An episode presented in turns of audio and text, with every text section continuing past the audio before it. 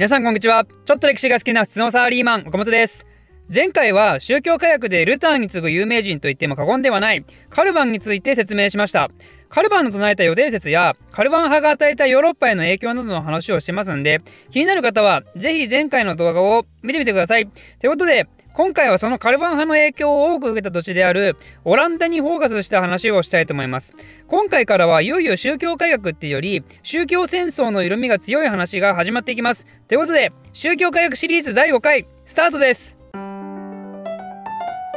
まずオランダっていう場所ですけど前回からもお話ししている通りカルバン派の影響を大きく受けた土地であるわけですがなんでかっていうのを簡単に説明すると今のオランダベルギーあたりのエリアのことをネーデルラントと呼びますその意味は何かというと低い土地っていう意味。なんと国土の大部分の海抜が0メートル以下なんですね。つまり何もしないとこの土地っていうのは海の下に行っちゃうわけですよ。で特にネーデルラントのうち北の方の今のオランダあたりが海抜が特に低かったんですね。だからオランダ人はアクセル働いて堤防を作って海の水が入ってこないようにしたりこの辺の偏西風を利用して風車を作ってその動力で海の水を外に吐き出したり、まあ、そういう辛い仕事をずっと昔から行ってきてそのおかげで人が住めるようになったわけですよ。働き続けないと自分たちの土地がなくなってしまうっていう極限状態なんですね。つまりオランダ人ってもはや遺伝子レベルで勤勉さが練り込まれてる感じなんですけどそれに加えて大航海時代が始まるとさらに商業が発展してくるようになります。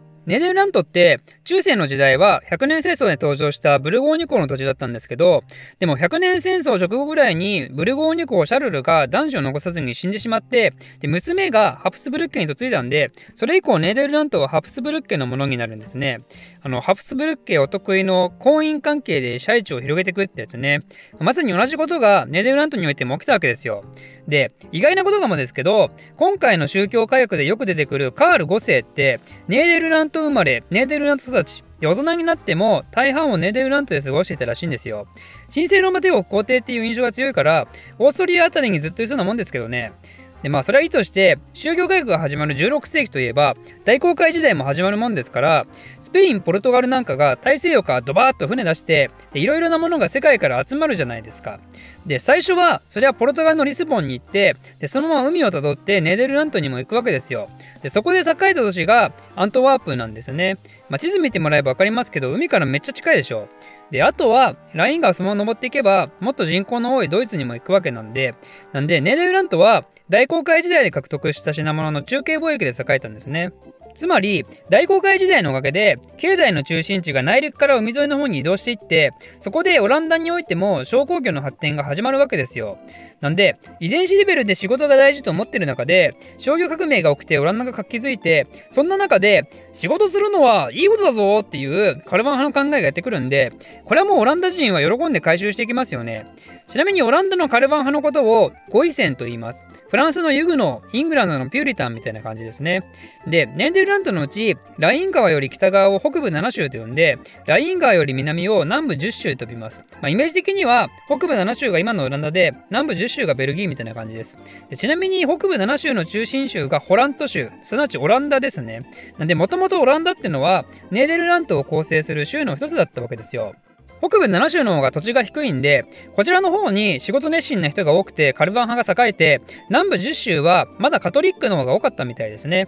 で、このネーデルラントにおいて、カルバン派はどのような扱いを受けたのかというと、実は最初は全く迫害も何もされないんですね。カール5世は、ルター派に対してはめちゃくちゃ争ったんですけど、でもカルバン派に関しては、特に何も口出ししないんですよ。カール5世は主にネーデルランドで過ごしたと言いましたけど、まあ、それほどカルバン派っていうのはしっかり働いて、その分税金を納めてるのをまさにその目で見てるわけで、だから放っておいても悪さしない連中っていうようなイメージだったんでしょうね。で、ネーデルラントの中で抜群の存在感を示していたのが、オラニエ公ウィレムっていう人物で、この人はカール5世からかなり信用されていたみたいで、ネーデルラントの複数の州の総督っていう、まあ、現地のトップみたいなポジションにいたんですけど、そんなウィレムの奥さんでさえも、なんとカルバン派なんですね。で、それに対しても、カール5世は見て見ぬふりっていうか、ふーん、いいんじゃない？みたいな、まあ、そういう態度だったわけですよ。もう自由にやったらいいじゃないと。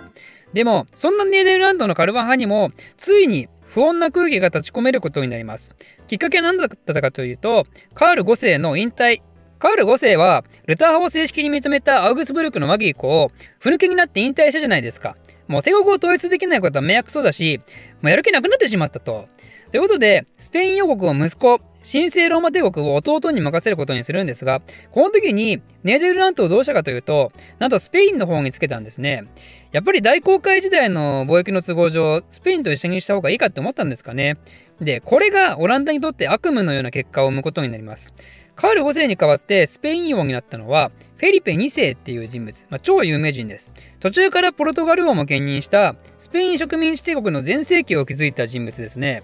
で、そんなスペインって国は、バリバリの100%カトリック国なんですよ。もう保守派も保守派で、異端なんて絶対認めないで宗教裁判かけまくって、何が何でも異端殺すマンなんですよ、フェリペ2世は。だから、ネーデルラントにおいても、カルバン派をどんどん迫害し始めてしまいます。で、そんな状況に対して、さすがにオラニエコーウィレムは、フェリペ2世に苦言を呈します。ちょっと待ってくださいと。お父様の時代は、カルバン派とカトリックはうまいことやれてましたよと。そのおかげで、ネデルラントも発展できてるんだから、そんな過激なことをしちゃダメですよと。で、フェリペ2世はそれで何て言ったかというと、よろしいならばオラニエコを貴様を総督のポジションから解任するこの異端者の味方をする悪魔め殺されるだけマシだと思えペペペみたいな。